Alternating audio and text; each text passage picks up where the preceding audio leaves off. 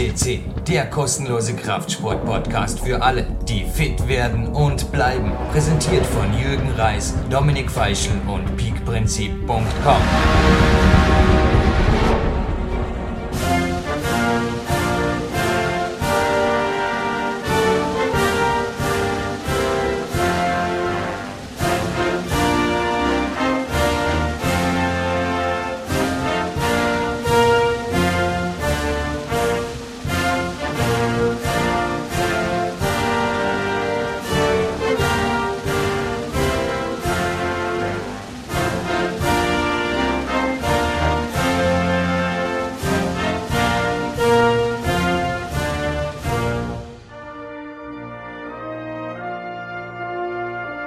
Mit der amerikanischen Nationalhymne ist Platin Podcast 317 hiermit eröffnet und der Oktober somit ein sehr, sehr edelmetallträchtiger Monat.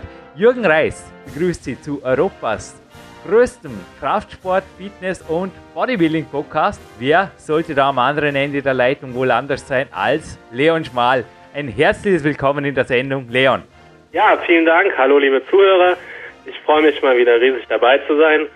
Und ja, den Gast, den wir heute haben, der war auch schon fast so oft hier wie ich selbst. Ja, nicht übertreiben, mal wieder dabei zu sein. Da ist mal wieder jemand am Tiefstapeln, das ist man schon gewöhnt hier. Aber normalerweise eher von den Studiogästen, nicht von den Moderatoren. Die tun einfach sagen, wie es ist. Und ich kann jetzt gar nicht sagen, aber schätz, Leon, über den Daumen. Du bist ja Mathematiker. Bei wie vielen Sendungen warst du nicht selber schon zu Gast oder hast deinen Freund Armin interviewt, sondern warst überhaupt bei PowerQuest CC präsent? Verschätzt? Ich weiß nicht, ich habe jetzt keine Zahl präsent, aber. Vielleicht ein Dutzend. Ja. Locker. Also ich hätte jetzt eher gesagt Richtung 15, 16 oder sowas, aber okay. Keine Gewinnfrage, aber Gewinnspiel gibt es heute auch noch. Leon, dir hat Dominik Feischl heute in Vertretung natürlich die Rolle des Sportreporters überlassen und ich glaube, du kannst in einem Atemzug den Korken knallen lassen, wer da heute auf die Zuhörer wartet. Für alle, die es im Teaser noch nicht gelesen haben, es soll einfach Leute geben, die sind nicht seit Sendung 1 hier dabei und die wissen vielleicht auch noch nicht einmal, wer dieser berühmte Mann ist. Also ein bisschen Aufklärungsarbeit, Leon Schmal. Ja, gerne. Also das vorletzte Mal, da war ich ja selber zu Gast. Die letzte Sendung war Andreas Jandorek, den hat der Dominik an und abmoderiert. Ähm, ja, sehr gerne. Ich hätte es auch gern gemacht, aber Dominik ist ja ein großer Fan von Andreas, deswegen habe ich ihm das auch gerne zugestanden. Und heute habe ich die große Ehre, mit dem Jürgen den Clarence Buff anzumoderieren.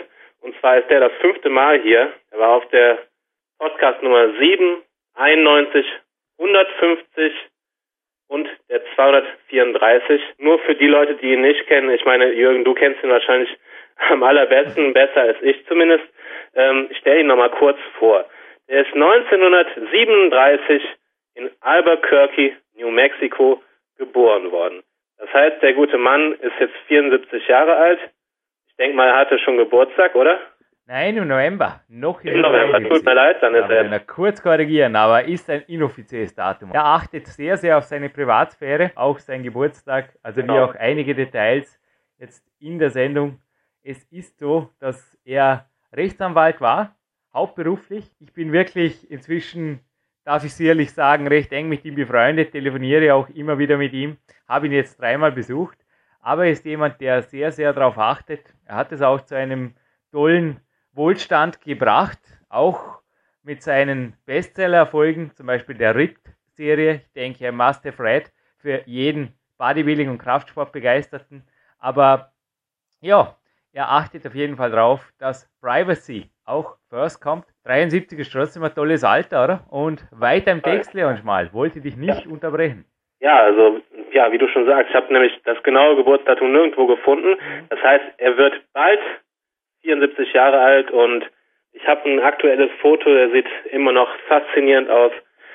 Sehr, sehr lean und ähm, absolut vorbildlich und gesund sieht er aus. Du hast es gerade schon angekündigt, er war in der Rechtsanwaltschaft und das hat er bis 1994 ausgeübt und seitdem ähm, ja, widmet er sich eigentlich nur noch seinem Hobby, hat sein Hobby zum Beruf gemacht, Fitness allgemein, also ähm, er hat ja sein Leben lang schon sehr viele Sportarten gemacht und ähm, macht das immer noch. Also er ist jemand, er ist einfach fit und das ist ja auch im Moment sehr trendlastig, dieses, diese allgemeine Fitness. Also man hört ja des Öfteren mittlerweile von Cross-Training und so weiter und da ist er sehr vorbildlich und das noch in dem hohen Alter. Und ähm, ja, er ist halt sehr berühmt geworden durch sein äh, Ripped Buch, ähm, wo es dann auch Fortsetzungen von gab und was natürlich absolut seinem Bekanntheitsgrad beigetragen hat, war die Kolumne bei ähm, Muscle and Fitness und jetzt stelle ich direkt mal hier, weil es gerade so passt, die Gewinnfrage. Aber klar, für alle Durchklicker. Guten genau. Morgen. Überraschung gibt es am Ende vom Podcast. Coole Idee, Leon. Ja, und zwar ist es nämlich die längste Kolumne, die es je bei Massen und Fitness gab. Sie nannte sich The Ripped Department und die Frage ist, wie viele Jahre hat er Clarence Bass für Massen und Fitness gearbeitet? Ist übrigens echt crazy. Ich habe noch mal konkret danach gefragt. Also alle, die jetzt die Zahl recherchieren, werden sich wundern. Ich habe auch regelmäßig Fotoshootings, habe morgen wieder eines für ein neues Buchprojekt und auch für die DVD. Werden wir noch ein bisschen was machen, Leon. Es ist so, dass er da wirklich viele, viele Jahre regelmäßig fotografiert wurde. Und da hat er aber auch mal gemeint, na, na, nicht jeden Monat. Also ich konnte es mir einfach nicht vorstellen, dass er wirklich jeden Monat ein Fotoshooting es ist crazy, es ist ja wie jeden Monat ein Wettkampf. Es ist einfach mega Stress. Zumal ich weiß, dass auch er ein sehr, sehr vorbereitet, strategisch geplantes Leben lebt. Und er hat gesagt, na, aber alle paar Monate gingen die Fotos halt wieder aus. Und du kannst das vorstellen, Leon, du musst ständig in Form bleiben. Also bei mir ist es eigentlich auch ständig so, dass entweder ein Fotoshooting oder wie jetzt ein DVD-Projekt ansteht oder Trainingslager. Also wenn mich Leute besuchen, zum Beispiel hier, da bin ich meistens echt wettkampffit. Da will ich einfach nichts anbrennen lassen. Ich will einfach für meine Coaches auch vorbildhafte Leistungen hier bringen und nicht irgendwie, ja, Off-Season sein oder ja, sorry, trainiert hier, ich schaue zu oder was weiß ich. Was soll das sein? Also für mich gibt es eigentlich auch immer einen Grund, fit zu sein. Und wenn du übrigens vorher CrossFit erwähnt hast, er hat seine eigene Linie und lässt sich da aber auch nirgends in ein Regime drücken oder unterordnen. Man wird es jetzt auch im Interview sehr klar hören. Also er distanziert sich von allem, sage ich mal, fast schon Mainstreamigem. Das gefällt mir sehr gut. Er hat einen sehr hohen Stellenwert auch in der Fitnessszene in Amerika, weil er seinen eigenen Weg geht und weil er einfach auch genau recherchiert. Er schreibt auch monatlich mehrere Newsberichte kostenlos auf seiner Homepage der cbas.com. Eine ausgezeichnete Ressource. Und wenn ihr da übrigens nach Climber sucht, also geht's einfach mit dem Firefox zum Beispiel auf die Homepage, drückt Steuerung F, dann gebt ihr Climber ein und da findet ihr einen Bericht, den Clarence Bass über meinen allerersten Besuch als Peak Time und auch PowerQuest anschließend entstand. Das war 2007, also im Januar 2007 war ich das erste Mal bei ihm, im Sommer 2008 das zweite Mal und vom ersten Besuch da schrieb er wirklich ein XXL-Bericht, weil ihn irgendwie meine Jugend und alles, es hat ihn ziemlich fasziniert, wie ich aufgewachsen bin hier, ohne Auto und Fernseher und so. Hat ihm Spaß gemacht und er hat mich da interviewt und eben sogar über mich einen Bericht geschrieben. Aber er ist wirklich jemand, der ein hohes Ansehen genießt, weil er eben auch darauf achtet, dass er einfach da mit keinen falschen Fronten oder fast schon, ja, er sagt zu manchen Sportrichtungen, sagt er wirklich, also im Sommer 2008 hat er zum Beispiel gewisse Dinge beim Namen genannt, die brauche ich jetzt heute wiederholen, auch aus Respekt vor ihm. Er meinte, das sind Sekten. Also in Amerika zumindest sind das Sekten und in seinen Augen keine Sportarten und auch keine Sportvereinigungen. Also alles, was Clarence anrührt, kann man wirklich sagen, hat Hand und Fuß. Und wenn er Fehler macht, das finde ich auch cool, dann gibt er sie zu. Im ersten Rittbuch, das ist ein Anti-Doping-Buch, da schrieb er über einen milden Steroideinsatz und zwar von A bis Z, über alle Vorteile, alle Nachteile und vor allem den Schuss, der hinter rausging, das ist brutal. Also wenn jemand, der normalerweise ständig unter 5% ist, plötzlich in der 10% Liga mitspielt, ja, viel Spaß. Also ja. da habe ich mich oft gefragt, was wird da mit einem normalen Menschen passieren, genau. mit einem normalen genetisch Veranlagten. Ja, gute Nacht. Genau. Du hast jetzt einiges vorweggenommen, was ich auch hätte sagen wollen, aber ist kein Ding. Ja, ich wiederhole es gerne nochmal. Er ist einfach auch von seiner Veranlagung eher der Ektomorph. Ihm fällt es, glaube ich, nicht so schwer, das ganze Jahr lang gut auszusehen. Ähm, beste Beweis dafür ist, dass er einfach auch sehr viele Kohlenhydrate essen kann, ohne dick zu werden. Ja, und er ernährt sich gesund, wie er es sagt, mit ganzheitlichen Lebensmitteln und bewegt sich natürlich viel, macht auch Cardio in, nicht in dem Sinne, aber sein, ähm, ja, sein Ruderworkout kann man schon als Cardio beschreiben. Das heißt, ich glaube, er ist gerne das ganze Jahr in Form. Und ähm, nochmal zu der Steroidgeschichte. Ich finde, dass da ist ihm hoch anzurechnen, dass er selber zugegeben hat, das mal ausprobiert zu haben. Und ähm, besonders interessant ist es dann natürlich von jemandem, der es selbst erfahren hat, ähm, zu hören, was es einfach für Folgen haben kann. Und ich denke, das ist ganz normal, dass jemand, der, der war noch, er war noch ziemlich jung, ähm, als er das genommen hat. Das heißt, sein, sein Hormonhaushalt war wahrscheinlich eigentlich sehr gut.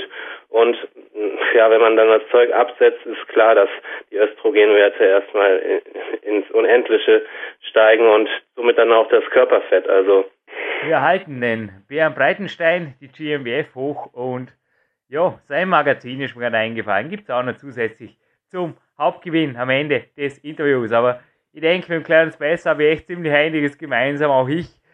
Also mir fällt relativ leicht, wirklich das ganze Jahr in Shape zu bleiben. Ich brauche viel Bewegung. Und der Grund übrigens, warum ich heute dich gebeten habe, die Sendung früher mit mir zu moderieren, lieber Leon, ich will hinterher noch ins Schwimmbad. Ja, so ist das. Gemein aber weil es ist schönstes Sommerwetter endlich wieder mal in Dortmund und das lasse ich mir nicht nehmen. Das gönne ich mir. Clarence Bass, ja, was meinst du? Sollen wir langsam mal ein bisschen zuhören, oder? Ja, was mich aber noch interessieren würde, ist, ähm, du schwimmst dann auch richtig, also. Heute? Ja. Nein, heute ist Ruhetag. Baden, okay. Baden. Ich war, also Ruhetag ist bei mir typischer Ruhetag, momentan, im Sommer 2011. Ein bisschen Insider-Information, Leon, gefragt. Ja. Also morgen das Cardio-Workout hier am Ergo-Bike oder am Ergo-Racer, einfach ein bisschen zum die Knie aufwärmen. Anschließend geht's ein bisschen vor dem PC, da mache ich momentan eine lockere Joggingrunde hier durch den Wald. Ich liebe es, aber echt locker. So 45 Minuten. Anschließend arbeiten. Vormittags gibt es noch ein Gummiball- und Gummibahn-Workout. Das tut meiner Wirbelsäule und den Stützmuskeln super gut. Und nebenbei habe ich heute noch auf dem Balancebrett, das du so liebst, Leon, habe ich einen Rekord aufgestellt. 10 Sekunden mit geschlossenen Augen. Wow, was war ich stolz. Ein toller Ruhetag. Ja, dann heißt es weiterarbeiten, ein bisschen ein Kämpfersnack, jetzt bin ich hier bei dir beim Moderieren und jetzt geht es hinterher noch ins Schwimmbad. Da tue ich aber echt, ja, schwimmen, ich schwimme, aber ich schwimme in der Großvatergeschwindigkeit. Einfach easy going. Ich spüre meine Muskeln, es finde ich easy. Dann geht es wieder ein bisschen ans Arbeiten und den Ruderergometer. Den gibt es nicht nur auch auf meiner DVD zu sehen, es gibt ja vom Clarence eine DVD, die sich speziell ums Rudern dreht, bei mir dreht es sich nicht ums Rudern, sondern eher um Klettern, beziehungsweise was der Kraftsport dem Fitnessbegeisterten aus dem Klettern ziehen kann. Ist kein Film für Kletterer, aber auch da kommt der Ruderergometer vor und auch dort habe ich rein moderiert. Die Aufzeichnung steht bereits, dass das noch einmal wie eine Eigenmassage ist. Und mit dem Bewegungsprogramm, Leon, fühle ich mich am nächsten Tag richtig fit. Also da geht es mir richtig gut lege mir einen Tag ins Bett und ich bin tot am nächsten Tag. Ja. Aber mit dem Bewegungspensum, ich meine, ich denke, ich bin relativ gut fit. Ich habe ja auch früher sehr viel Ausdauersport betrieben, darf nicht vergessen, ich bin ja auch ein Rennrad gefahren und habe Läufe, sogar mal einen Triathlon, einen kleinen gemacht. Also ein bisschen am Background ist da schon da. Aber ich behaupte, wenn ein Sportler richtig fit ist, kann am Ruhetag relativ viel machen und ist am Natürlich. nächsten Tag so richtig fit. Und auch du machst in der Wettkampfvorbereitung, hey, als ich dieses letztes Jahr coachen durfte, das waren ja bis zu zwei Stunden Cardio pro Tag. Also ja, ja, klar. Warte. Du gewöhnst dich an alles. Du gewöhnst dich ähm, sowohl an die Katabolie als auch an die Belastung. Und ähm, deswegen, wenn man das langsam steigert von Einheit zu Einheit, dann ist das gar kein Problem. Ja, aber ich denke, ein anaboles Interview folgt, oder was kann man jetzt ja, genau. dazu? Ha? Noch eine letzte Frage. Da du ja gerade so schön berichtet hast von deinem Ruhetag. Jo. Nächst du denn auch zwischendurch dann im Schwimmbad noch, oder? Ist mir zu blöd. Sorry, da sitze ich in der Sonne und du kennst es, glaube ich, bei mir, als du zu Besuch warst. Ja. Ich lasse mich ungern beim Essen beobachten, ist dir aufgefallen, ja? Ja, ja. Ja, ja, Fall. das ist der Jürgen. Na, also Deswegen keine Ahnung. Ich habe extra die Frage gestellt. Es hätte mich mal interessiert, was für dich dann so ein schwimmbadtauglicher Snack wäre. Ich hatte früher mal für alle, die das anmacht, ein bisschen an Frischkäse mit, weil der wird ja nicht alt bis im Schwimmbad, einen halben Becher davon und eine Zucchini oder Karotte oder Gurke. Das war so mein Schwimmbad-Snack. Oder als es noch schneller gehen wurde, jetzt wirst du zwar die Augen verdrehen, ja, der Jürgen, aber ich hatte eine Scheibe Schmelzkäse, also so Low-Fat-Schmelzkäse dabei. Also der hält ja quasi ewig. Das ist ja so ein Retortenkäse, kann man sagen. Ist natürlich nicht Natur pur. Aber jo, für Schwimmbad mal besser wie die Tüte Pommes mit Mayo ja. allemal, oder? Und willst du den deutschen Zuhörer noch ähm, vielleicht kurz erzählen, was ähm, Jauseneier heißt es, glaube ich. Was Jauseneier, das wäre auch eine Möglichkeit für Schwimmbad. Das ist ja schon du mal erklärt. Jauseneier. Aber die gibt es hier im Supermarkt, glaube ich, auch nur zu Ostern. Also ich habe die sonst noch nicht gefunden, aber man kann natürlich hochkompliziert, wie fertigt man Jauseneier an. Wow, gibt es eine. Danach kommt ja ein Interview mit Clarence aus der Clarence Bass Kitchen und jetzt gibt es eine Jürgen Reis Kitchen oder was. Also hergehört. Wasser auf 100 Grad bringen, dann Eieruhr stellen. Wie lange braucht der Ei zum hart werden, richtig hart werden? Acht Minuten. Also ich mache ich mache das so in acht Minuten und dann stelle ich einfach den Herd aus. Das sind schon fast zehn Minuten. Die also das tut er. Und anschließend lässt er den Herd abkühlen. Das macht zum Vormittag. Am Nachmittag geht es ins Schwimmbad und schnappt sich so ein Ei raus. Und dann haben wir, glaube 80 Kalorien, 6 Gramm Superfett, oder? Oder 7 Gramm Superfett. Ja. Ein bisschen Eiweiß dabei und wer ihm Spaß macht, der Leon ist ein bisschen ein salziger, der kann auch ein bisschen Salz mitnehmen, sofern er nicht am Meer wohnt, das könnte man hier so einfach ins Meerwasser tauchen. So, jetzt haben wir aber Spaß genug hier gemacht. Jetzt kommt es zu einem ernsten Interview, oder? Auf jeden Fall. Der Mann ist ähm, doch teilweise sehr trocken und ernst, aber hat auch einen sehr trockenen Humor und ich höre ihm gerne zu. Also ein trockenes, ernstes Interview mit einem übrigens recht übertrainierten Jürgen. Aber jo, davon ein bisschen was im Nachspann. Folgt jetzt direkt live aus der Clarence Bass Küche. Well, this is your host Jürgen Reis, welcoming you on www.powerquest.cc and it is my utmost honor to interview Clarence Bass for the fifth time for PowerQuest to see. Hello, Clarence. Good morning. I thought it was the fourth time. No, this is the fifth interview. I just counted it. We have you on number seven or number 91. We have, for sure, the 150. I would never forget. We were just upstairs in your office. Now we are here in the famous Clarence Bass kitchen, how you also outpointed in the DVD. And we also had you here on the 2, 3, 4. It's plating for sure too. The last time, yeah. And now we are back again. Well, what in the heck are we going to talk about this time after talking so many times before? We're talking about something new and about many new things. And the first new things you just said that's also a little bit new for you and you are really satisfied. I am destroyed. I am really sore. I even feel my legs. You pushed me through a workout yesterday, but in your own words. It was a day I am working here on a next book project and I was thinking about, I was discussing with you also in the evening, to make this little chapter to the Carol and Clarence Bass Advanced. We will discuss the name, if it's the Killer Day or the Overkill Day or whatever, the Challenge Day. What did you get me through on the rower in the morning after the chin ups? Well, I think people should know what you're not telling us is that you were working out before the workout, you were working out after the workout. so if it was destroyed, it was you did it more than me. The workout that we actually had together lasted about 30 minutes.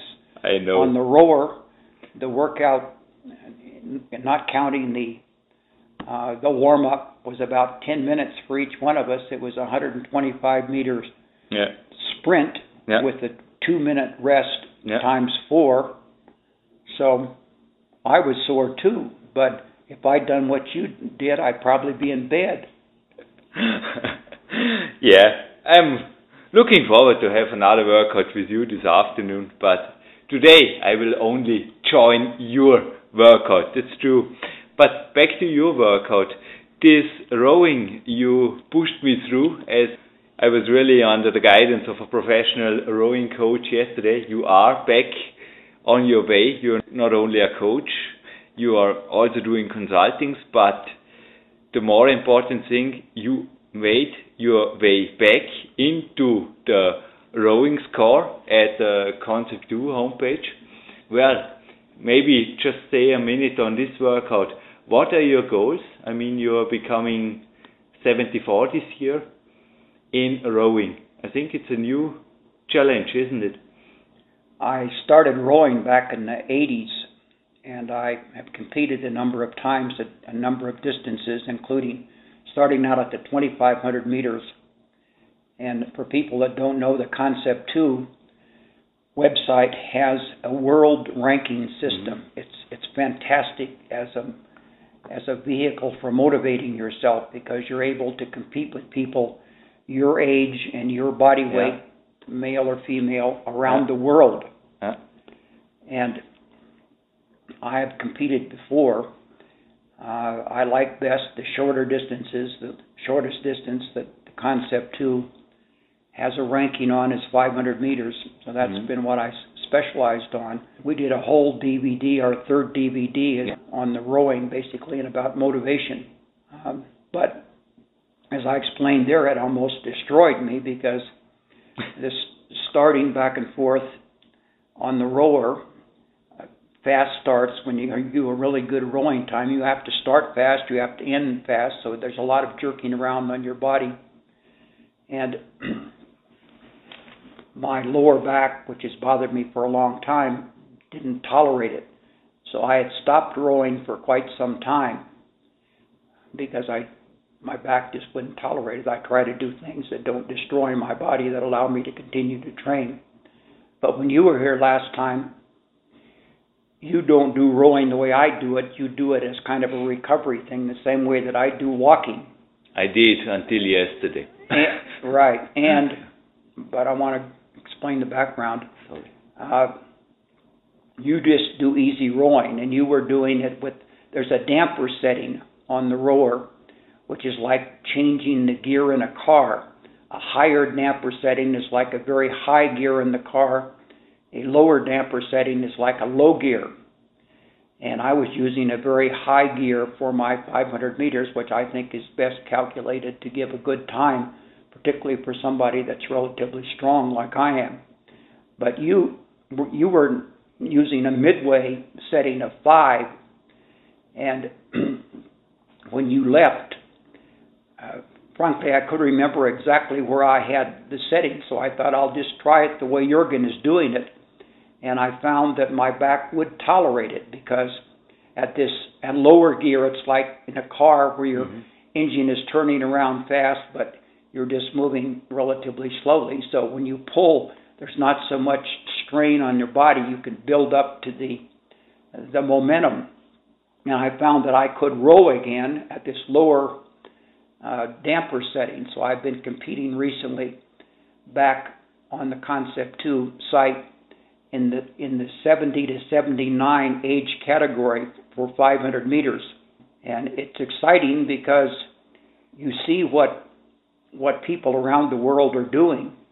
And the 70 guys, nobody told them apparently they they were supposed to lose all of their fast twitch muscle fibers because they're sure not. They're doing some terrific times. And I've moved up where I started pretty much in the back of the pack, and now I'm kind of in the middle. So I was doing what we did did today, as I just ticked off, was intervals, and I'm trying to work on being able to maintain a faster pace throughout the 500 meters. So I'm doing these one other, I'm sorry I'm talking so long, but I want to get the background. Doing 125 meter sprints at a, at a pace that's considerably faster than I would be able to maintain over 500 meters. So it's a strength rowing workout, really.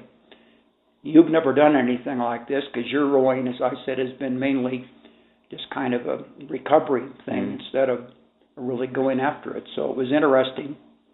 Uh, it was interesting to see number one how fast you recovered.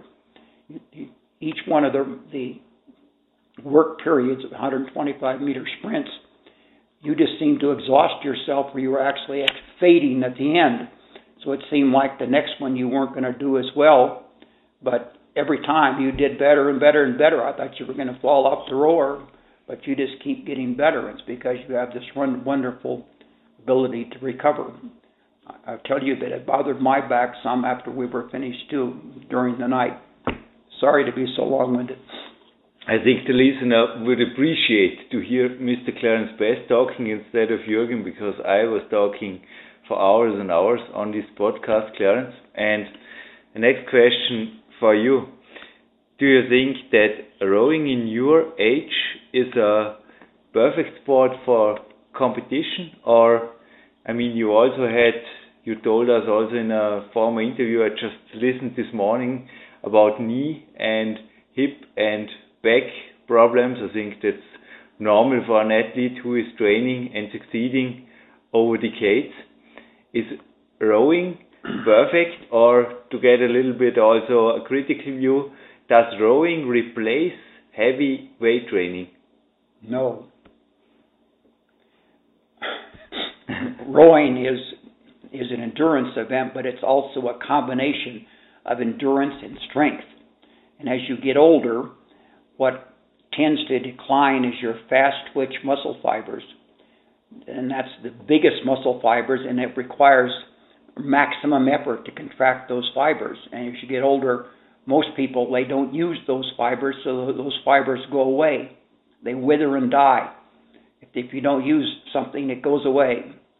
So this is, I think, a great way for an older person to work both the endurance and the and the strength part, which yeah. would require the the the uh, the larger fibers, but doing it in a smooth way, so you're not jerking and where the your knees and your back and everything can tolerate it. It's pretty much a whole body exercise, and I think it really is ideal it's ideal for any age, but it's particularly ideal as you get older. Because I was just thinking about your last answer. You said my fast recovery, and you also observed me here on the Stone Age Climbing Center doing my intervals. I also do at home. I make it a little bit adapted, but with very short breaks, so to make the standing time for you a little bit shorter, and I gave my best. I think this is a very good way to train strength and endurance. Also, my new training coach Gerhard Salhecker invented into my training since April, which made me strong on the longer climbing routes. But if I would only do this or focus too much on these intervals, I think I would be in trouble when it comes to maximum power output or maximum effort. Also, the World Cup routes demand. I think to be an athlete in a sport or also in your age to be an absolutely from I can say from the fingertip to the toe well trained athlete it takes more doesn't it well, you're the expert on the rower I'm sorry on the climbing yeah I'm not want to speak about the best thing for climbing but but I never had thought of the idea of intervals being used for climbing. And you, you would climb the wall, taking, moving back and forth across the wall, doing a lot of things, very strenuous, obviously, and then rest for a minute mm-hmm. and do it again. You did it seven times.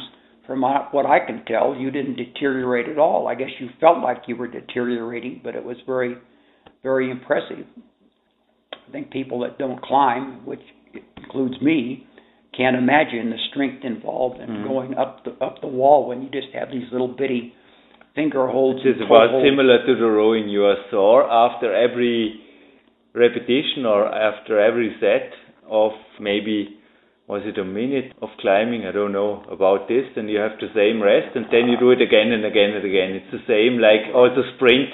I think running is also an easy example to make this for a listener. This interval training you also said it's I don't know how many decades old or how it was founded can be human nature somehow. But back to your answer. Well, let, let me for sure say one thing that I think the difference between the rower and the climbing, and and maybe why you got a little bit sore, is the rower. People think of rowing as being upper body, but that's not true. The, the rowing uses your legs and your back. So I think it's more an effect on your back than where the climbing is more upper body.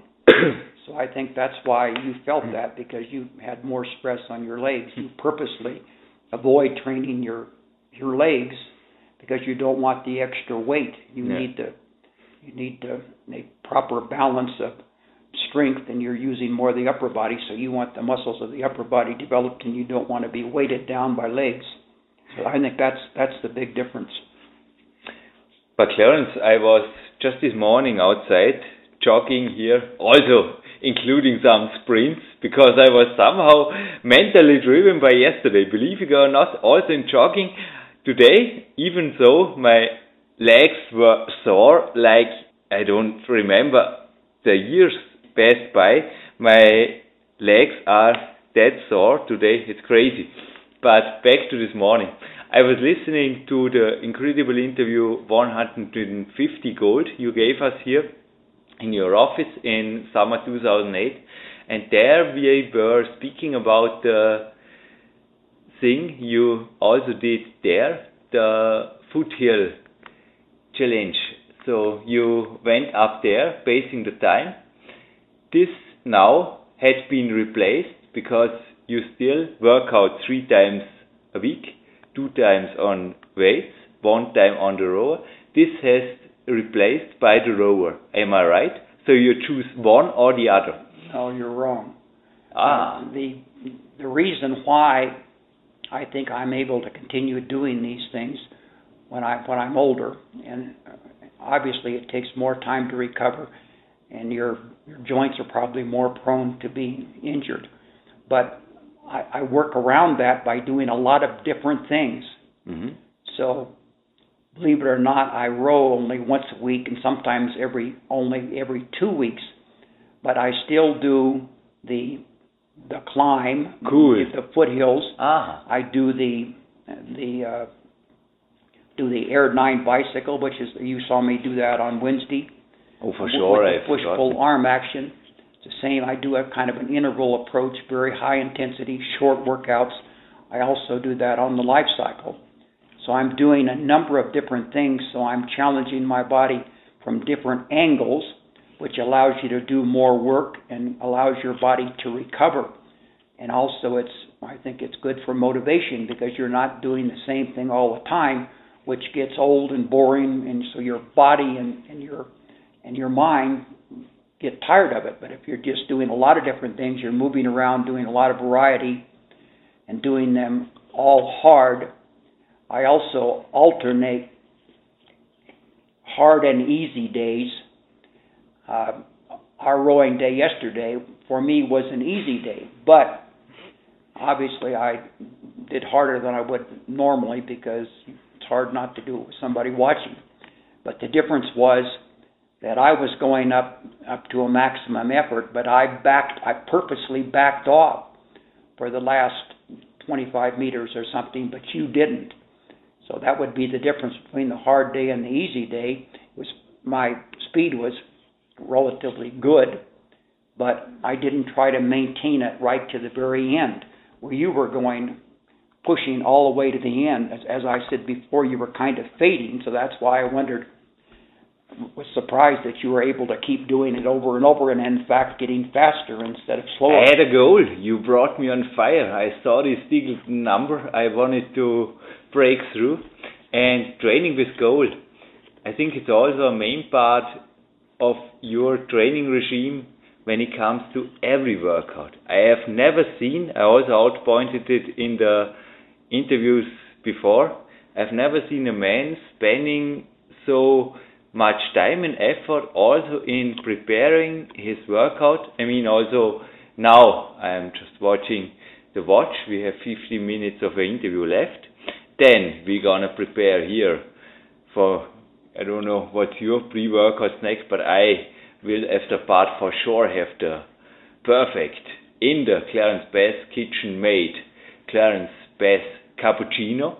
And when it comes to your training log and your numbers and your, I think also in the weight training, what is this afternoon expecting you? What is uh, your. I'll, I'll talk about that in a minute, but I want to stick with the rower a little bit longer.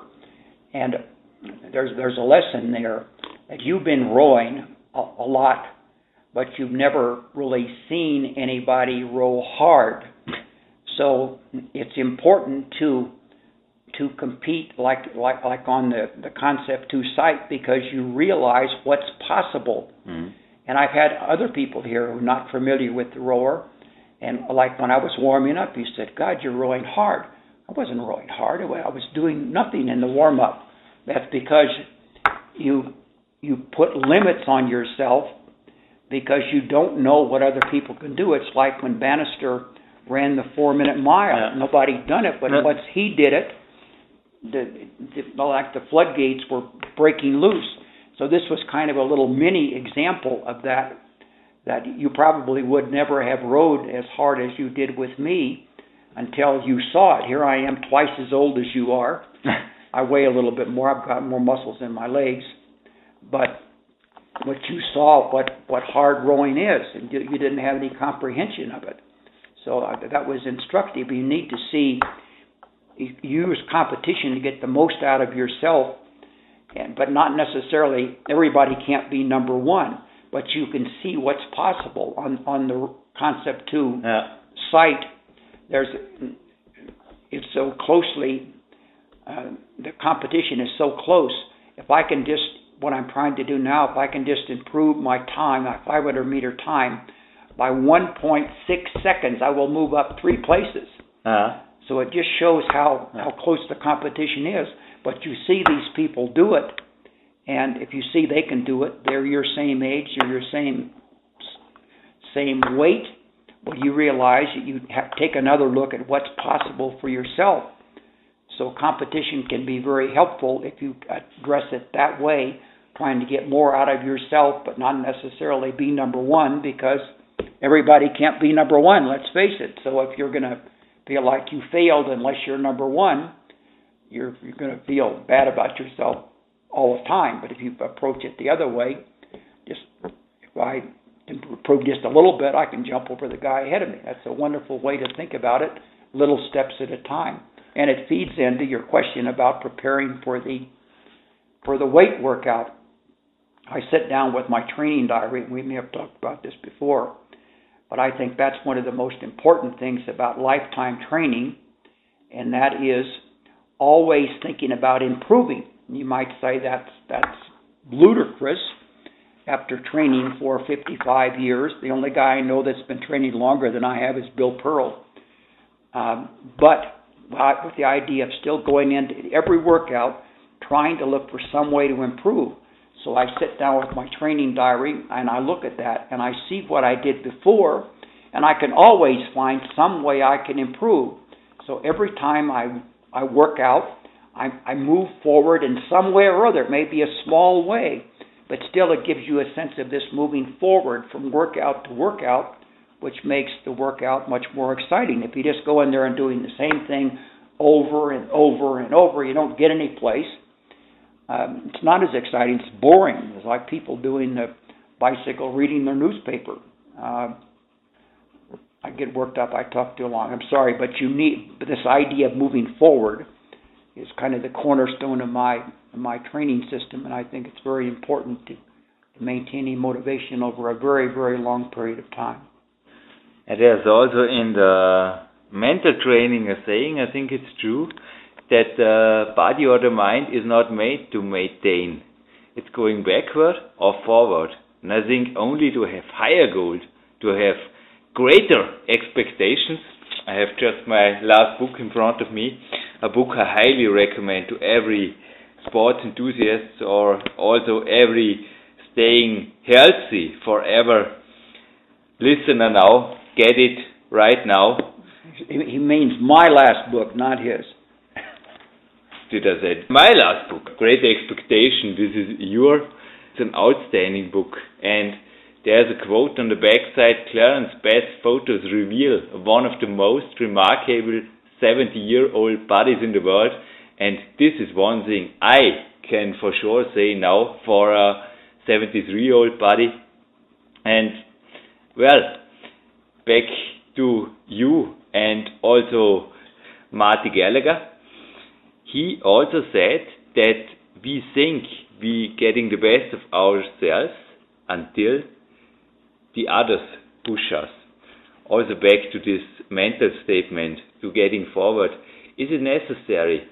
I was traveling half around the world to make new experiences like today, yesterday. I would have not made at home the next 10 years, maybe, I don't know. It is often at home for me also the climbing training for sure is also for me in the future more important. But I made yesterday an experience I thought, hmm, and you also said maybe this in a adapted way can help you for climbing and you are for sure right. So an athlete, whether he is climbing or competing or competing or not, is a travel tour coach or also training partners who brings new ideas, new wind into the training. Is it important? Because you are training almost on your own. I've never had a coach. Uh, frankly, I've never felt like I needed a coach. Early on in my weightlifting career, there was no coaches available. I learned how to do the lifts by looking at the pictures in Strength and Health. Looking back, I don't know how I did that, but my dad did the same thing years before and teaching himself how to do the pole vault and high jump, I think by reading a book. Nobody else up there was doing it. But didn't also great men like Carl Miller, we met in winter 2007, gave you instructions while training with you or? No.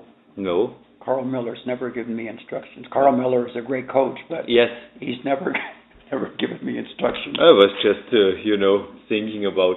But how did you get yourself? Because this, I think, also the listener will be highly interested in, or will also highly be respecting, are able to train on your own with your training log and your concept. Okay, you have this internet ranking list in the moment with the concept two. For years, you not even had that. But if I think exactly, you always had goals, huh? You had your weightlifting career, you had your bodybuilding successes, you were the Mr. Past 40, you had the best apps, then you had your pictures to deliver, not every month, but in over 15 years in magazines.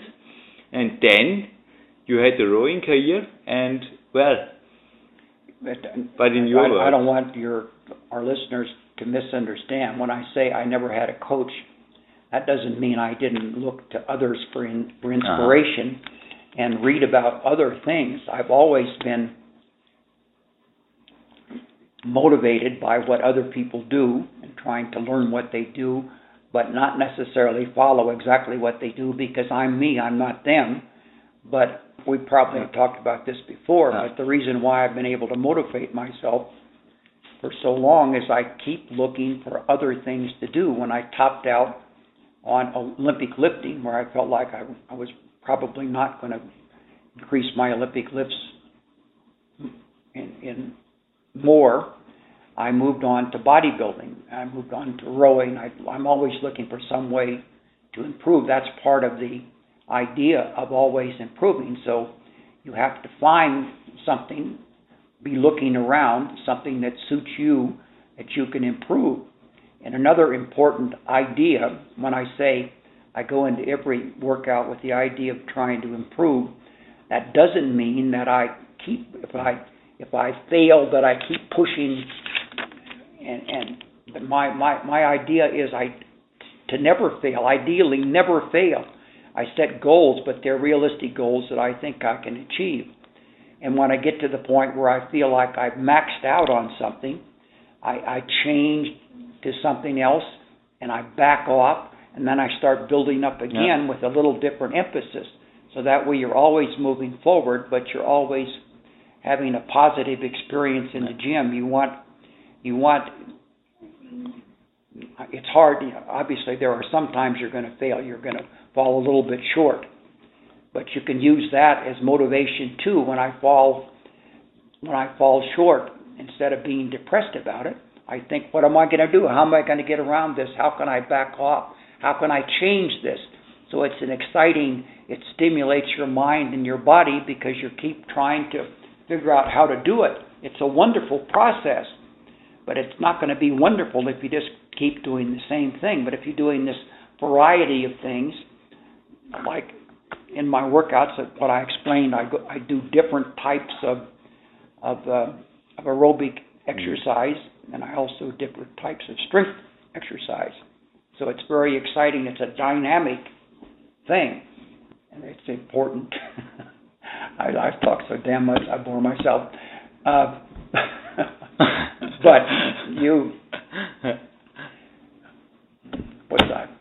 It's great that you are not Pavel, that we have uh, lost my. Uh, great humor. You have also great humorous Clarence Bass here. Now, back to make it maybe short to a point, make the competitions with yourself within your limits, and I think also to adapt training or inspiration you get from others to your goals and to your body. I think that's really a thing that is necessary for every athlete because I just talked about Gerhard Zahlhecker and also some boys in his group. One of him is the Austrian champion. You said before you had been in bed when you trained like me yesterday. But believe me, Clarence, when I train one week with Max, I may be absolutely destroyed. Or you have observed me in this for sure it was a short climbing workout, but I counted it with about, I guess, 500 moves. And in Dornbirn, the day after tomorrow, I maybe make roughly thousand a day, but the world champion he makes two and a half thousand on a high level. Climbing is not counting moves, but it's for sure a volume measure. But it's like in bodybuilding when you say, okay, this guy is doing 10 and the other is doing 100 sets. So for me, I am also in a limited mode when it comes to the stress of my fingers. I can't just copy the world champion and be Patxi Usobiaga, who was also here in the podcast, who is known for training for eight hours and making this incredible volume. I think also for you, if you had copied the training programs of Arnold Schwarzenegger twice a day in your bodybuilding career, it would have been unable to manage with your life and also didn't made you succeed the way you did, wasn't it? Oh, absolutely. I, I've always had a life outside of the gym. I practiced law for 34 years. I'm doing something all the time. So my idea has always been to train as efficiently as possible. Yep. Somebody that's a professional, which includes you, you tend to train all day long. If I tried to do what you do, I would absolutely destroy me. But it works to my advantage because as you get older, you do need more time to recover. And I think most young guys, they don't appreciate the importance of taking time rest to recover. I think you train too much, but you know about uh, about climbing. You're doing a completely different thing. But the point is, and back to what we said about the rower and about the fast twitch muscle fibers. When you train really hard, you need more time to recover. And as you get older, you need more time than you did when you were younger. So these short, my my whole training idea is built around short, hard, infrequent training. Of course, it's a completely different. Arnold, Arnold had a lot of time to train, even though he was building his his uh, movie career and doing a lot of other things, but his was more hours and hours in the gym. My idea has never been hours and hours in the gym. I almost never have a workout that lasts more than an hour. The workout, the weight workout, I'm going to do this afternoon, and you're going to do to the extent you want to is only going to take about an hour. And my idea is that you can only really exert yourself and train at a high level for about that long on strength training or other events like I don't know how long it takes to climb the wall, but I would think even for you, you could really only train at a very high level for a in a finite period of time. Beyond that, it just wears you down. You're not. Um, you're just digging your hole deeper, so that you have more. You have to get out of this hole to recover from your workout. The idea, ideal is to not only recover but improve a little bit. That's what training is about. You challenge your body, and your body responds by by getting a little bit stronger, or a little bit more enduring, or a little bit something else? I must confess not to get a wrong impression of myself that this week offered me so many experiences and also I was tempted to train too much and I did it and I need even a second loading day today. But a little bit from, yeah, let's stay on the diet. We have an article in front of me, one of your, you gave me two very interesting articles. I also highly recommend now to the listeners, it's easy to find, just go to www.cbass.com, hit the Control F button and search out or look out for Olga and Ed because then you will see ageless muscles. You will even find a interview of her of Olga Kotelko.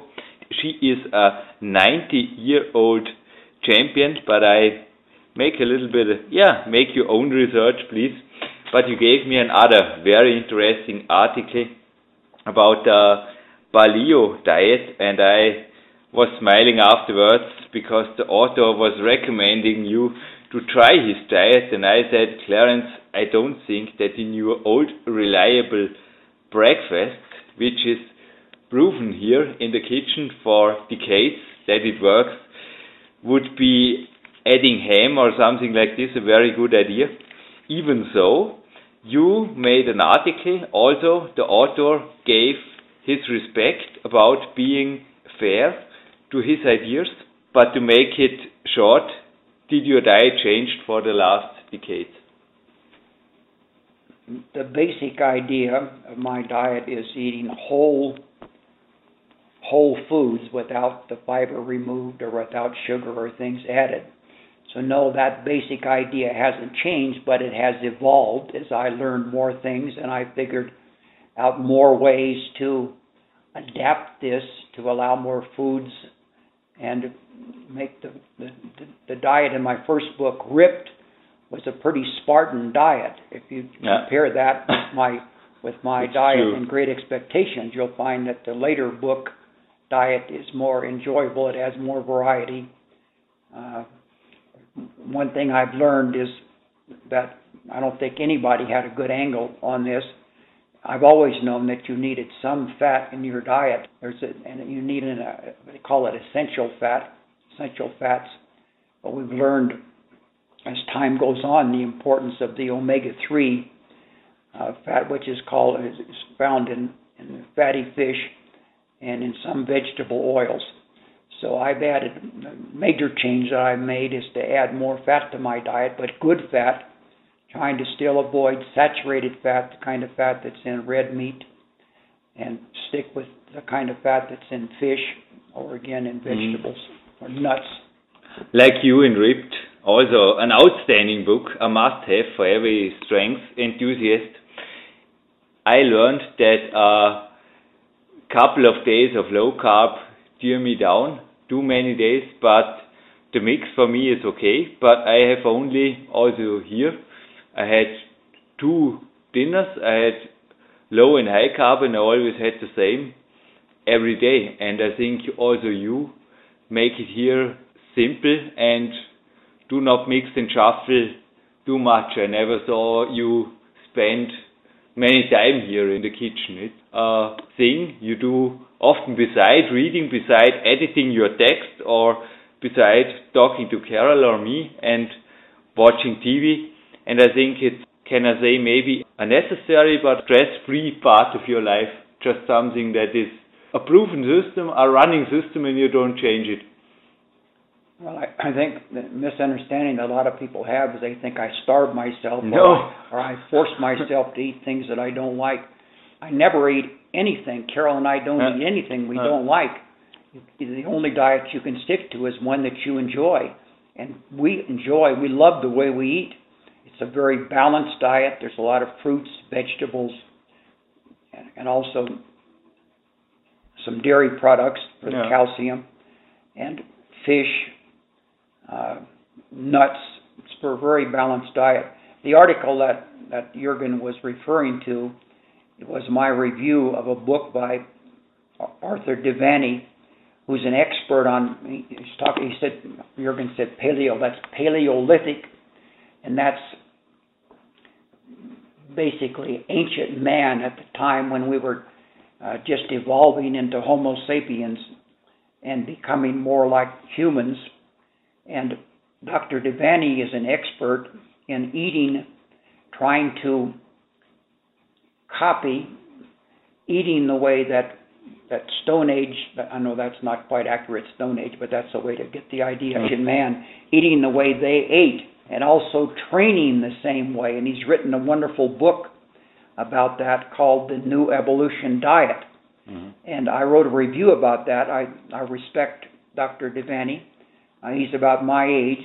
He's tremendously fit. Um, and he's he's a, a professor of, I believe, economics. So he's kind of applied his analytical abilities to learning about this Paleolithic lifestyle, both in terms of eating and training. And it was difficult to write that article because he and I agree, disagree on some basic things, even though we probably agree on more than we disagree. But one thing is that that he says that grain was not available to ancient man, and that our bodies are not adapted to eating grain. And I don't agree with that. I don't know if, if if grain was available or not. I think probably it was uh, for a very long time anyway. But I, what I focus on is eating whole grains, not refined grains. So you're not eating. I'm eating the whole, the whole kernel, oat groats, kamut, this type of thing. Which the importance of eating the whole grain is that you have to chew it. It's absorbed more slowly, so it doesn't shoot your blood sugar up like refined carbohydrates, sugar, or flour. So I think that's the main distinction. He said you shouldn't eat any grain. I think it certainly works for him, but I think your diet, taking bread out of your diet, uh, is kind of a, in a way, a hair shirt thing. And then I, I we we eat, and Jurgen too eats a very uh, dense uh, whole grain grain uh, bread. He brought us a, a a loaf of bread. It's almost like a brick. You have to get a saw to cut it, but it's but it's delicious bread, and that kind of so yeah, it takes time to chew. It's, it's slow to absorb. So the the problem in writing this article was to give Dr. De Vany the respect that that he uh. certainly deserves but to enunciate our disagreement, giving reasons. Obviously, he wrote a whole book explaining the reasons for what he believes, and it's a wonderful book. I recommend it to everybody. But I wanted to explain without being disagreeable or, you know, criticizing him as an individual, which I would never do, but to explain and give the research and everything that that underlies the way I believe so, uh, frankly, I was very proud of the way that article came out because I thought I did a good uh, balance. And uh, we, what he, what he, what Jurgen is talking about is I asked Dr. De Vany to to to comment in any way that he wanted to about about the diet and I'm sorry about the article, and he did. He said it was a good review and it was fair to my training beliefs my opinion too, and every listener who want to make own opinions about the starvation diet of Jürgen and Clarence. Uh, interview podcast 150 and 2,600 calories. Clarence is saying there is. I didn't see any change here. Observing you a little bit, and also the one loading day I had I think the day before yesterday. No, it was the day before, but the second today will be also, in my case, about four or more thousand calories it needs to get a body into a good shape and also into a fit shape if the metabolism is a racehorse metabolism. It's running and there are ways to keep it running over decades. That's also one thing you prove to finish or to sum it up, you said yesterday in the evening that you would be glad to have me as a guest again. We are looking forward to schedule it even not so soon, maybe 2012. I would be really glad to be here. I will also bring you maybe the plane. Next time I will put it into a plastic bag. But really compared with the American bread, it is a brick. This bread, this super bread I brought from Austria, from Victor Bischoff. But I will maybe have this challenge to make it a little bit more softer to your praise. And I think Bill Pearl quoted out in his interview that all it needs, if you really have the passion, that you want to train, that you have to desire, that was the word of Bill Pearl, that you have to desire to train, that you have to desire to succeed. This also brings this interview on the point, the desire for a long life. And for sure, the last words, Mr. Clarence Bass, in this interview. Thank you for being your guest. Without your Queen Carol, I almost missed the plane. Tomorrow I was thinking I was one day longer here and was already thinking about what to do tomorrow because training for sure is unacceptable. I need a rest day tomorrow, so I have it in the plane. And I just want to say thank you, thousand times thank you, my I wa- I mentor and coach. Say a little more about diet since you mentioned that. For sure. If anybody has Jurgen come stay with him, they realize that that he's like a perpetual motion machine. He's just he's moving, he's moving and talking all the time, frankly, and it's it's hard to adjust when you're used to not having somebody in your house and underfoot. But and, and I'm sure that he does need 4,000 calories. It just it's amazing that he gets up he he gets up and goes out for a run and then he comes back and goes with Carol, my wife, for It was beautiful. for a uh, hike in the foothills another hour and a half. Then he comes back and he trains with me, so he's just burning calories all the time. That one of the main differences in our eating style is that I eat continually throughout the course of the day. He has his main meal at the end of the day. But I think it's important for somebody trying to eat a healthy diet and control their calories is to stay ahead of the hunger curve. And I may have mentioned this before. So it's important to start with a big breakfast and have a mid mid mid morning snack.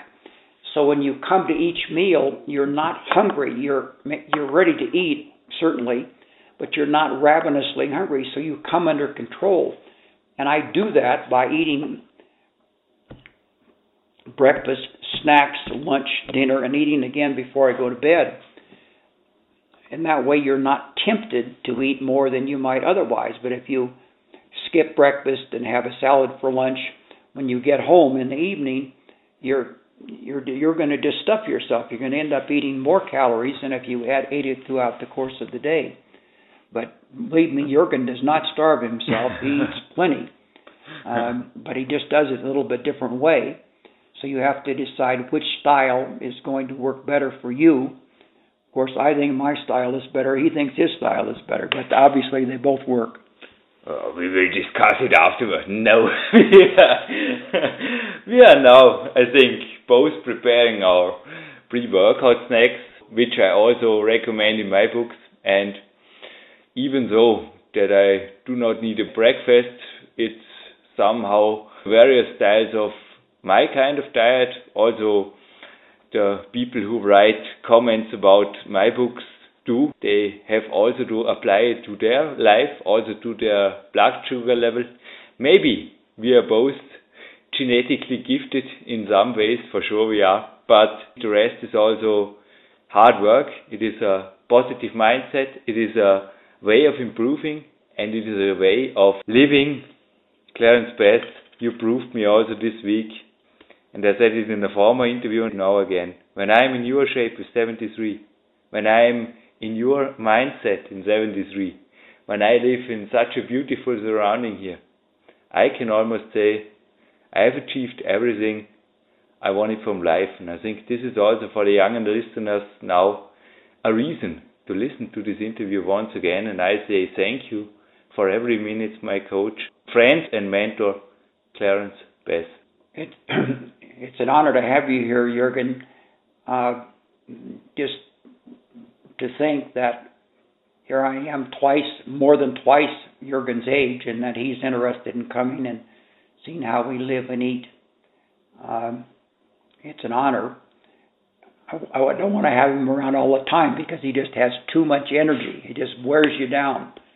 Um, but um, he certainly is a model for many people to look at that you probably are not going to you're not going to want to live exactly the way I do and you're probably not going to live want to live exactly the way he does. In fact, I don't think most people could possibly do what he does.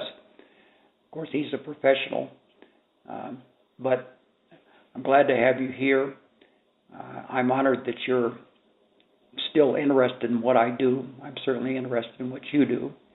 So I wish you well in your climbing and everything you do. Don't be afraid, Clarence. I will join you for a great workout. I'm absolutely driven now and will not become your neighbor as we discussed also on podcasts before.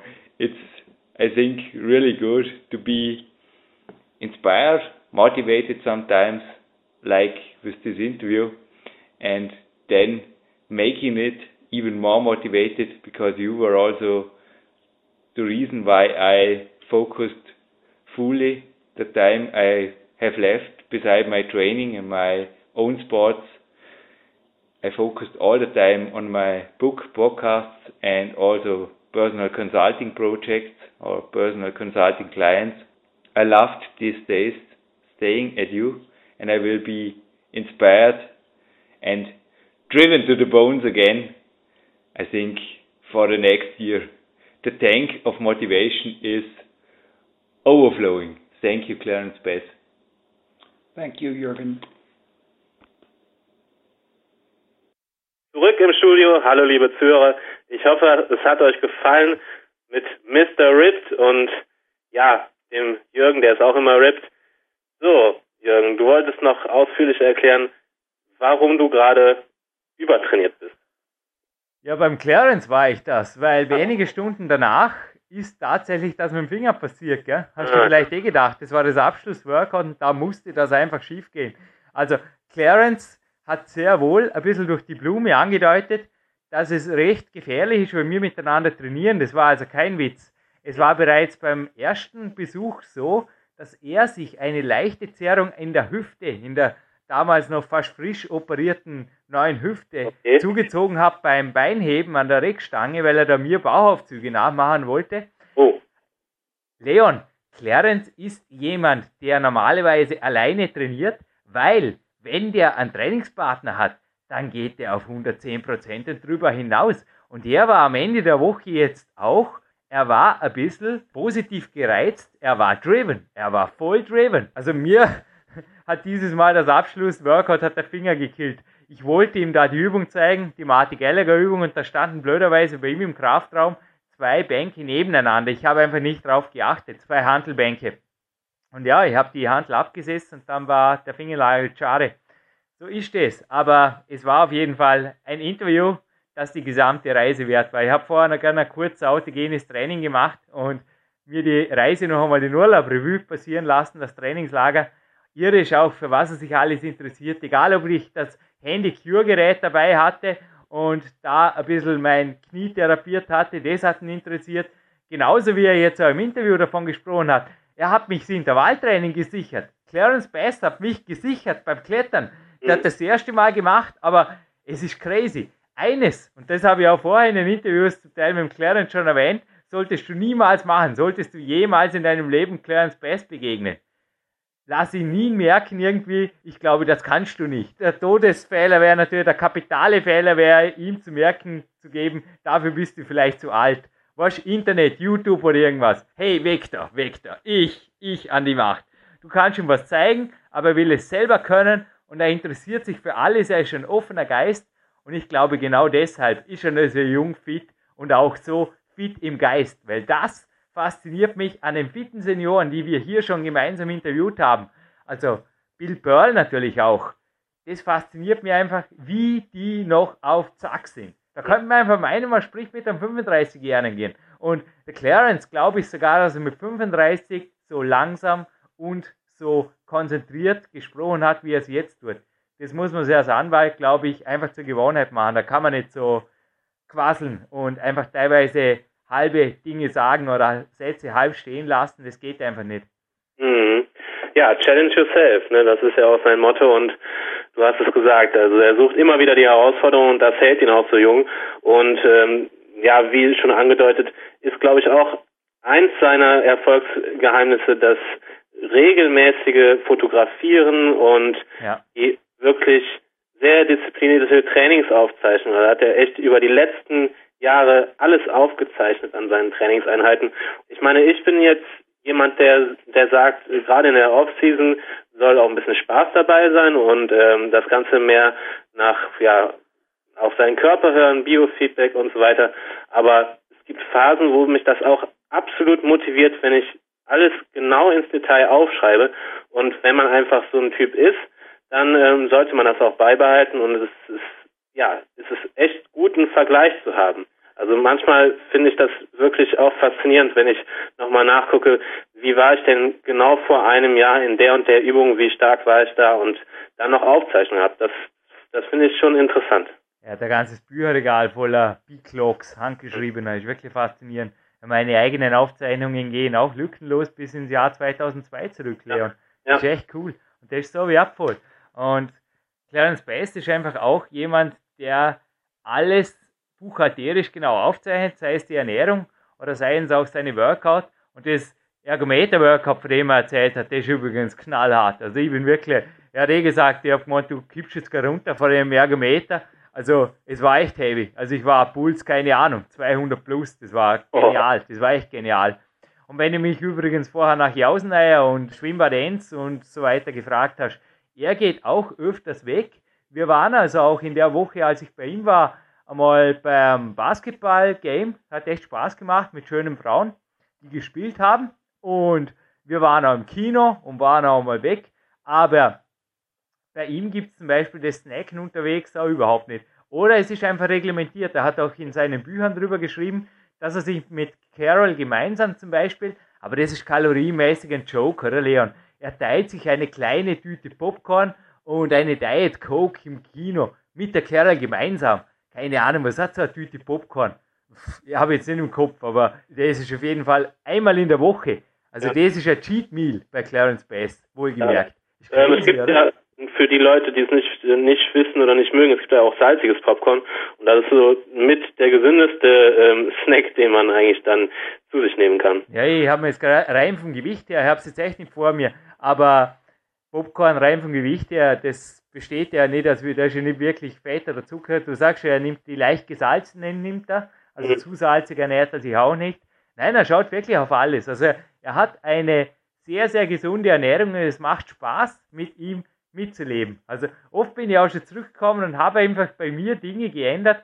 Zum Beispiel auch der Reiskocher, der diese Woche wieder im Großeinsatz war hier, aufs Fotoshooting hin.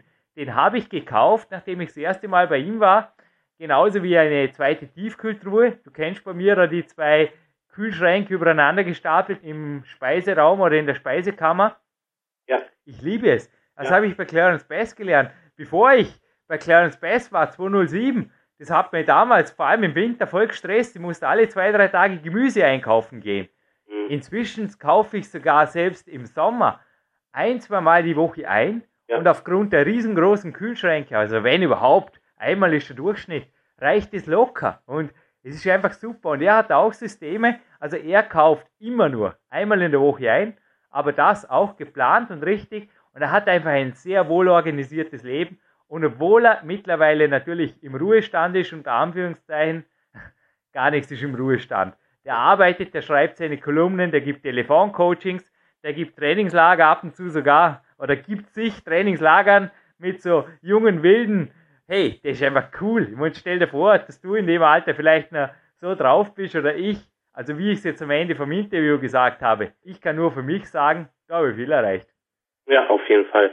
Ja, hör mal, ich wollte dir eigentlich die Frage stellen, ähm, was dich denn überhaupt so reizt, ihn immer wieder zu besuchen und ähm, was du denn gemein hast mit dem, ja, doch Senioren-Bodybuilder, aber du hast jetzt ja einige Gründe aufzählt und ähm, ihr ergänzt euch anscheinend sehr gut und lernt viel voneinander. Und Coaching ist Lebenscoaching. Und toll, ja. auch wenn du bei mir bist, Leon, du interessierst dich nicht nur für mein Training und fragst mich, wie du deine Diät verbessern kannst, oder? Ja. Und ähnlich ist bei ihm, wenn ich drüben bin. Also natürlich habe ich hier auch schon Coaching-Telefonate von ihm in Anspruch genommen. Aber da haben wir halt wirklich sehr fokussiert, zum Beispiel über das Training oder über die Kämpferdiät oder die Nicht-Kämpferdiät gesprochen. Mhm. Als ich drüben war, das war also in jedem Trainingslager was völlig anderes. Ich habe das Gefühl gehabt, er hat sich da auch selber, also ich hatte davor schon oft ein Protokoll, was da abläuft an jedem Tag. Also an dem Tag machen wir das, an dem trainiert der Clarence, an dem gehst du mit Brian Boker, also sowas zum Beispiel im Sommer, es ist im Winter ins Wasser gefallen, war geplant, aber im Sommer 2008 durfte ich sogar mit einem 100-Meilen-Läufer, auch sehr hörenswertes Interview hier auf PowerQuest C, der Brian Boker, durfte ich einen rechten anspruchsvollen Berglauf bewältigen. Es war immer was los. Also jeden Tag ist da was los und du lernst, du lernst, du lernst. Und natürlich allein schon aus der Komfortzone mal richtig rauszufliegen. Also ich merke das ja auch bei Leuten, die bei mir sind.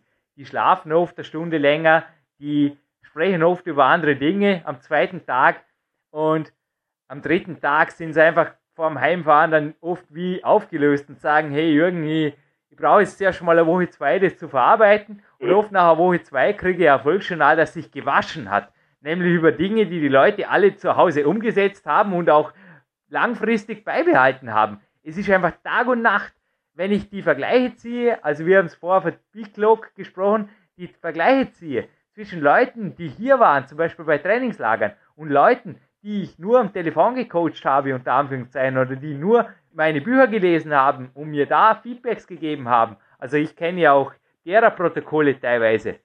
Das ist Tag und Nacht. Und ich kann einfach auch nur sagen, es gibt ja ein Sprichwort, sage es mir und ich vergesse es, zeige es mir und ich behalte es. Es ist so. Mhm. Wenn du vor Ort was gezeigt bekommst und es mitmachen darfst, Sprichwort geht noch weiter, irgendwie lass es mich mitmachen und ich behalte es für immer, so könnte man das frei machen. Aber für mich ist es zumindest so. Wenn ich was zurückkriege und wenn sich was richtig einprägt in den Hirnwindungen, dann ja, do it, do it forever, stay driven. Ja, auf jeden Fall. Also die Erfahrung habe ich auch schon öfter machen dürfen. Und ich habe mich auch vorher zum Beispiel nie an das Bänder- und Kettentraining ähm, äh, rangetraut, bevor ich beim Andreas Jamdorek war. Und er hat es mir einfach so genau gezeigt und und auch du bist ein typisches Beispiel, wenn du jetzt vorher gesagt hast, Senioren-Bodybuilder, was will ein Sportkletterer, ein Weltcup-Kletterer von einem Senioren-Bodybuilder? Genauso gut könnte man sagen, was will ein Amateur-Bodybuilder, ein Amateur-Profi-Bodybuilder, Leon Schmal, Amateur drum, weil er natural ist, dopingfrei, ist richtige Bezeichnung, oder? Ja. Was will der bitte bei einem Sportkletterer, der 6, 57 Kilo hat und hinterher beim Andi Anderek, der ja kein Bodybuilder ist, sondern Kraft-3-Kämpfer und tut da, was macht er? Bändertraining, was soll das? Ja. Hey, in meinen Augen ist das nichts anderes wie ein Blick über den Tellerrand und viele, die das vergessen, die einfach nur so den Scheuklappenblick auf die eigene Sportart haben. Also ich habe gerade in meinem Sport die Erfahrung gemacht, aber auch schon bei vielen meiner Coaches, ja, Fachidioten, sagt man in der Schule. Es führt zu einem begrenzten Expertenwissen, aber selbst das ist nicht wirklich viel wert. Also ich habe oft gemerkt, da muss nur ein bisschen was im System schief gehen. Ein bisschen eine Verletzung, ein bisschen was zwicken oder so. Können die nicht mehr klettern, können die nicht mehr, was ich was, da bröckelt alles zusammen. Da bröckelt ja. das Training, Selbstwertgefühl, das ist keine Ahnung, ist da schnell dahin. Und wenn jemand multisportiv ist, einfach nach mehreren Möglichkeiten ein glückliches Leben zu führen, auch mit 70 noch, Ausschau halt und einfach schaut, dass er von allen, die ihn inspirieren, einmal das Beste kriegt und eventuell diese gar besuchen kommt. Das ist für mich, weil auch der Clarence Best hat zum Beispiel den Bill Burr besucht, also das zeichnet sich in meinen Augen speziell, dass gegenseitig einander Dinge abschauen und ein bisschen auch abkupfern, die einfach gut passen. Das zeigt sich in allen Biografien bekannter Athleten. Also ich finde da immer wieder Parallelen. Trainingslager und Coachings und einfach voneinander lernen ist ein primärer Fakt, um Erfolg zu haben. Ja, ja, ich bleibe da auch für alles weitere offen und ich habe zum Beispiel sehr davon profitiert, mit den Sprintern trainieren zu dürfen. Und ich, ja, du nennst es ja immer wieder beim Namen Modeling halt und wenn ich mal sprinten gehe, dann bin ich nicht ein Bodybuilder, der da ein bisschen schneller läuft oder so, sondern fühle ich mich in der Situation wirklich wie ein Sprinter und ich weiß, wie man das Ganze professionell angeht und dann macht es auch umso, umso mehr Spaß. Also Genauso wie ich Olympia, Ruder, Leichtgewicht, Ruder Modeling betrieben habe.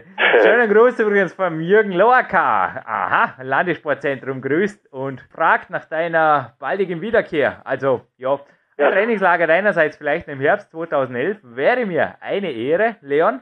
Ja. Ja, also wenn du nichts mehr hinzuzufügen hast, mich logt jetzt endgültig langsam die Sonne. Es ja, eine Sache habe ich noch hinzuzufügen. Ja, das Gewinnspiel vielleicht und zuerst noch eine Sache von dir, ja. Ja, und zwar, ähm, du hast gerade an, angedeutet, dass ich Amateur-Bodybuilder bin. Das ist soweit richtig, zumindest zum jetzigen Zeitpunkt. Wenn man bei der GmbF die deutsche Meisterschaft gewinnt, dann ist man Profi. Oh, ich dachte, ich wusste es. Ich wusste es, dass er jetzt da irgendwas nicht oder nicht ganz korrekt hat. Ja, noch ist es korrekt, aber ich will doch. Ja, aber Rechtsanwalt Clarence Best hätte jetzt auch gesagt, aber. Und es ist richtig, ja, wenn du die Profi-Card gewinnst, wann ja. gewinnst du? Ja, am 15. Oktober diesen Jahres. Cool, passt. Also nachschauen im Internet, ob schon gewonnen, wäre eine Möglichkeit. Ja, sicher hast du gewonnen, das Ziel nehmen wir jetzt vorweg.